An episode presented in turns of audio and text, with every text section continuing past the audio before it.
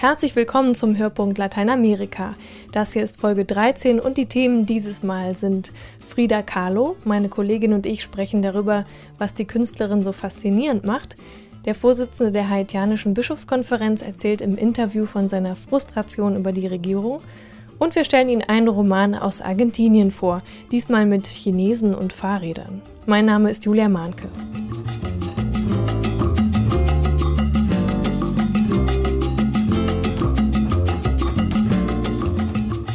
Frida Kahlo ist wohl die bekannteste Künstlerin Mexikos, manche behaupten sogar von ganz Lateinamerika.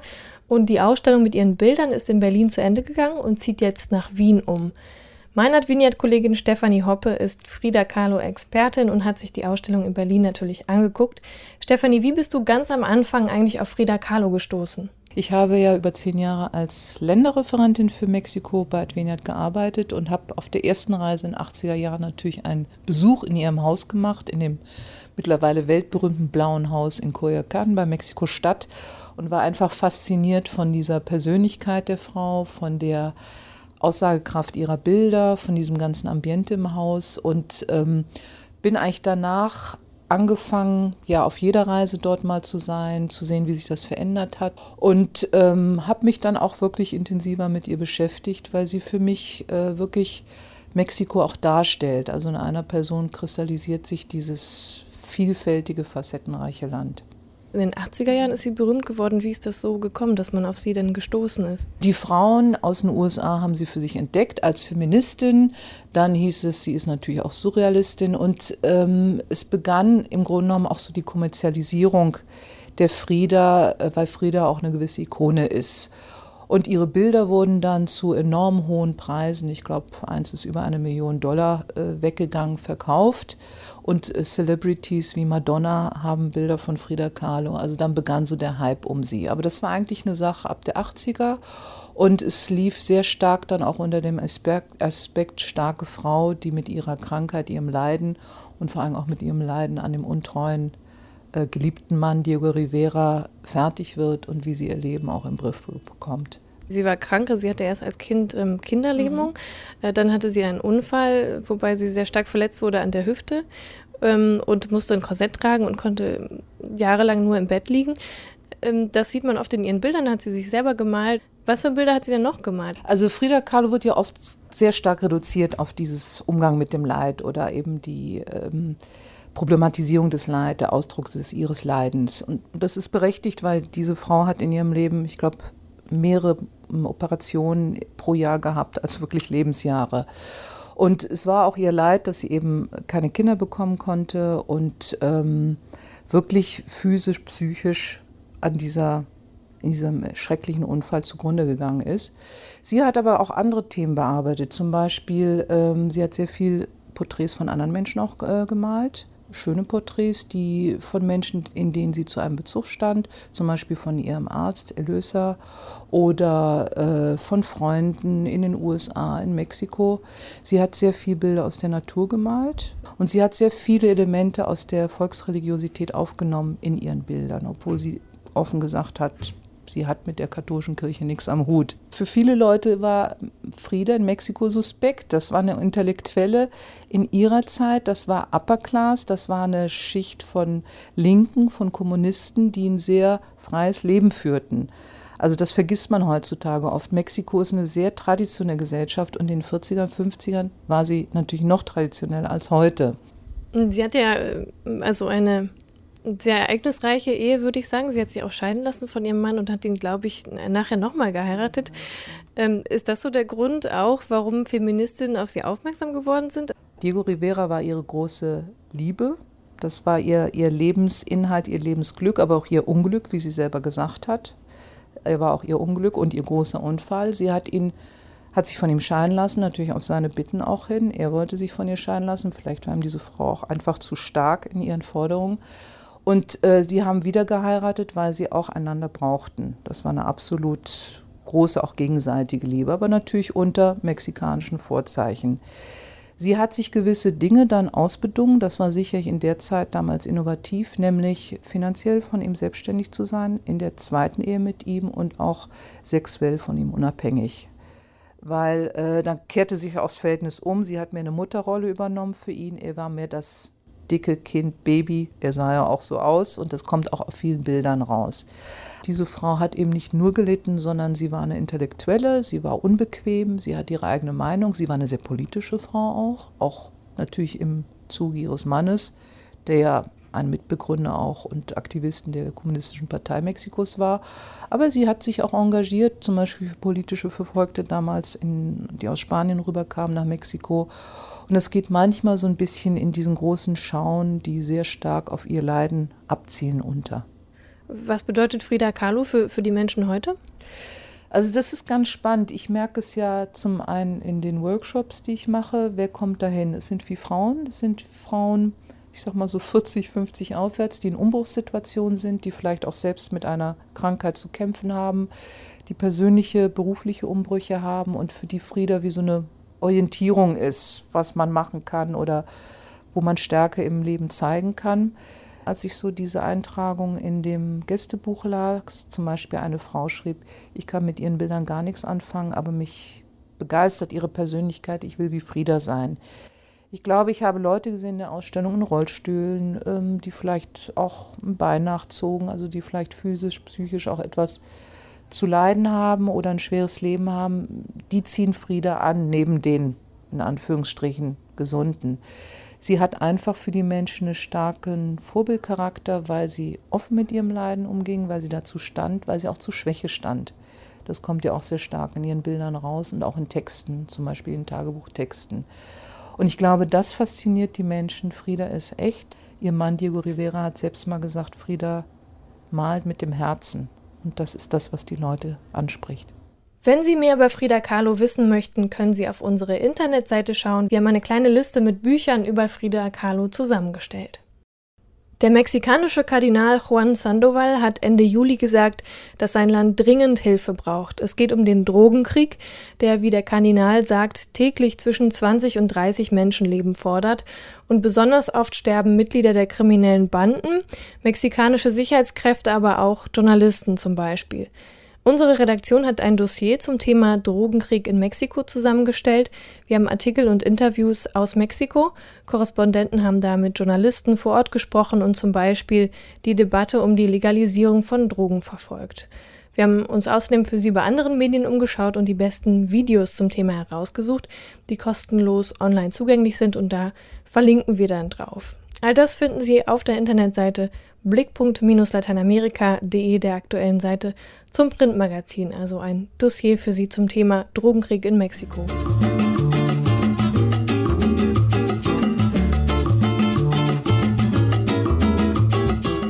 Beim Stichwort Literatur aus Argentinien denkt man meistens an Romane und Erzählungen mit politischen Themen. Es gibt natürlich viele Autorinnen und Autoren, die nicht über die Militärdiktatur oder die gesellschaftlichen Veränderungen der vergangenen Jahre schreiben. Thomas Völkner hat einen witzigen Roman entdeckt, der eine ganz andere Facette von Argentinien zeigt. Der junge Argentinier Ramiro wird Zeuge der Verhaftung eines Chinesen namens Li. Nachdem er vor Gericht seine Aussage gemacht hat, entführt ihn der Angeklagte mit vorgehaltener Pistole und taucht mit ihm im Chinatown von Buenos Aires unter. Es ist eine geheimnisvolle, fremde Parallelwelt, in die Ramiro zum ersten Mal in seinem Leben eintaucht. Eine Welt mit Regeln, die er nicht kennt, mit einer Sprache, die er nicht spricht und unzähligen kulturellen Zeichen, die er nicht entschlüsseln kann. Zugegeben, das klingt wie eine düstere Vision, wie ein traumatisches Erlebnis für den armen Ramiro, aber weit gefehlt, der Argentinier erlebt eine Reihe grotesker Abenteuer, er schließt Freundschaften, verliebt sich in Yentai, eine alleinerziehende Chinesin mit irgendwie kubanischen Wurzeln, und er versucht, die Unschuld seines Entführers Li zu beweisen. Ramiro, Li und Yintai sind nur drei Figuren im grell bunten Personal des Romans Ein Chinese auf dem Fahrrad des argentinischen Autors Ariel Magnus. Silke Klemann hat den Text in ein knappes und schnodderiges Deutsch übersetzt und dabei zahlreiche kuriose neue Begriffe erfunden. Ob es ein Spaß für die Übersetzerin war, lässt sich nicht sagen. Für alle Leser mit Sinn für überbordend groteske Einfälle ist die Lektüre definitiv ein Spaß. Das Chinatown, das Ariel Magnus entwirft, scheint eine surreale Welt zu sein. Auf den Marktplätzen laufen die Asiaten in Jeans herum und die argentinischen China-Fans in chinesischen Gewändern. Ein mäßig erfolgreicher Latino-Sänger behauptet, er sei schon oft in Shanghai aufgetreten, was sich jedoch als Falschmeldung erweist. Ein früherer Torwart der argentinischen Jugendnationalmannschaft eröffnet derweil eine Fußballschule exklusiv für chinesische Schüler, während eine Schauspielerin aus Peking den Sprung in eine lateinamerikanische Telenovela schafft. In mehreren Dutzend kurzen Kapiteln werden vermeintlich hochphilosophische Gespräche geführt, die Bilder vom Fremden in der eigenen Gesellschaft korrigiert und gleich wieder neue Klischees produziert. Der entführte Ramiro stellt fest, dass sich sein Blick verändert. Das Leben inmitten des Chinesenviertels der lateinamerikanischen Großstadt wird immer ähnlicher seinem früheren Leben im Latino-Heimatviertel. Die zunächst so unterschiedlichen Welten, die der Autor mit leichter Hand stets an der Grenze zwischen Wahrheit und fantasievoller Überzeichnung aufs Papier bringt, diese Welten verschwimmen. Ramiro staunt über neue Erkenntnisse und gewinnt die Einsicht, dass die argentinische Gesellschaft seit jeher sowieso eine Einwanderungsgesellschaft um eine besondere Gruppe reicher geworden ist, die der Argentinier. Der Roman Ein Chinese auf dem Fahrrad von Ariel Magnus ist erschienen im Verlag Kiepenheuer und Witsch. Das Buch hat rund 250 Seiten und kostet 17,95 Euro. Der Vorsitzende der haitianischen Bischofskonferenz, Monsignore Louis Quebro, hat uns im Juli hier in der Adveniat-Geschäftsstelle besucht und ich habe ihn gefragt, ob er der Regierung noch vertraut und wie momentan eigentlich die Beziehung zwischen Kirche und Regierung ist. Vraiment, euh, je peux dire, je suis déçu. Ich bin enttäuscht von der Haltung der Regierung. Sie zeigt keine Führungsstärke, kein Verantwortungsgefühl. Ich habe den Eindruck, dass der Mensch für sie keinen Wert hat. Daher gibt es Manipulation, Ausbeutung und Mangel an Hilfe. Es gibt immer wieder Verzögerung bei der Verteilung von Hilfsgütern. Sie werden an der Grenze nicht abgefertigt, sodass sie manchmal verderben, statt den Menschen zugute zu kommen. Die Politiker machen nur schöne Versprechungen. Die Kirche versucht anders zu handeln, ihrer Verantwortung gerecht zu werden, die Menschen zu begleiten und ihnen Grund zu leben zu geben d'aider les gens à trouver une raison de vivre. Das Erdbeben war vor mehr als einem halben Jahr. Wie geht der Wiederaufbau voran und wie ist die Situation Haitis heute? Warum leben die Menschen bis heute noch in Zelten? Es gibt noch keine seriösen Pläne zum Wiederaufbau. Es gibt allerlei internationale Konferenzen. Die Amtszeit des Präsidenten Preval wurde verlängert. Aber das Land funktioniert im Grunde in der Illegalität. Die Verantwortlichen respektieren die Verfassung nicht. Es herrscht eine Anarchie, Interessen von Individuen werden bedient, die keine Verantwortung für das ganze Land übernehmen. Das alles behindert den Wiederaufbau und gibt international ein schlechtes Bild von Haiti ab. Wir haben das Gefühl, völlig gelähmt, völlig zersetzt zu sein. Wir haben keine Reaktionen mehr. Alte Menschen, Kranke und Behinderte sind ja besonders hilflos nach dem Erdbeben. Sie haben viel Solidarität erfahren. Bedeuten diese Erfahrungen jetzt, dass die Menschen auch in Zukunft besonders sorgsam in die haitianische Gesellschaft integriert werden, vielleicht anders als vorher? Das ist eine gute Frage. Wir haben ja heute eine Gesellschaft mit vielen behinderten Menschen. Nach dem Erdbeben wurde eine regelrechte Kriegschirurgie betrieben. Es gab keine Zeit, um die Menschen bestmöglich zu behandeln. Viele bräuchten auch psychologische Betreuung. Von der Regierung ist nicht viel zu erwarten. Man müsse eigentlich eine Politik des guten Samariters verfolgen, eine Pastoral der Nähe, damit sich die Menschen mit Behinderung wieder zurechtfinden, sich aufrichten. Nicht, dass die Menschen mit Behinderung als Bettler auf der Straße landen, sich nur durchs Leben schleppen, sich aufgeben. Man muss sie befähigen, wieder arbeiten zu gehen, auch wenn sie nur einen Arm oder ein Bein haben, zum Beispiel indem man ihnen Prothesen verschafft.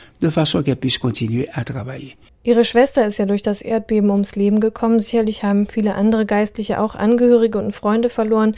Haben Sie und andere Seelsorger überhaupt Zeit, diese persönlichen Verluste zu verarbeiten? Man muss einen Blick des Glaubens haben und sich bewusst werden, dass das Leben eines Christen nicht in einem schwarzen Loch endet, sondern dass es weitergeht bis zum Ostermorgen. Es war sehr hart für mich, meine Schwester zu verlieren. Wir haben uns immer ausgetauscht und miteinander über Dinge nachgedacht. Heute verspüre ich eine Leere. Aber ich fühle mich nicht verloren. Es war auch sehr schwer, für mich so viele Seminaristen zu verlieren und zu sehen, wie sie in Massengräber gelegt wurden. Junge Menschen, die ich kannte und begleitet habe. Auch andere mir nahestehende habe ich verloren. Wir leben in einer Welt, die den Tod nicht akzeptiert. Der Tod wird sogar manchmal versteckt, damit er uns nicht stört oder belästigt. Wir meinen, dass wir ewig leben können. Aber die Wirklichkeit ist, dass wir geboren werden und sterben müssen. Wir wissen nur nicht wann. Wir sind Pilger des Ewigen, des Absoluten. Wir sind nicht an die Erde gebunden. Gott ist nicht der Gott des Todes, sondern der Gott des Lebens. Wir müssen das Leben feiern. Donc nous devons célébrer la vie. Et c'est ça.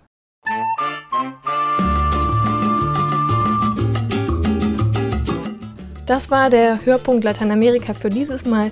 Vielen Dank an Verena Hanf, Roman Krupp, Caroline Meyer und Thomas Völkner für ihre Mitarbeit an dieser Folge. Informationen zum Podcast und Links zu dieser Folge finden Sie auf unserer Internetseite hörpunkt-lateinamerika.de. Wir hören uns in der nächsten Folge wieder. Mein Name ist Julia Mahnke. Tschüss.